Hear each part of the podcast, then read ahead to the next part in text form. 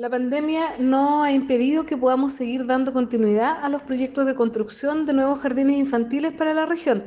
tomando, por cierto, todas las medidas de seguridad necesarias para evitar contagio en los profesionales que deben concurrir e inspeccionar estas obras.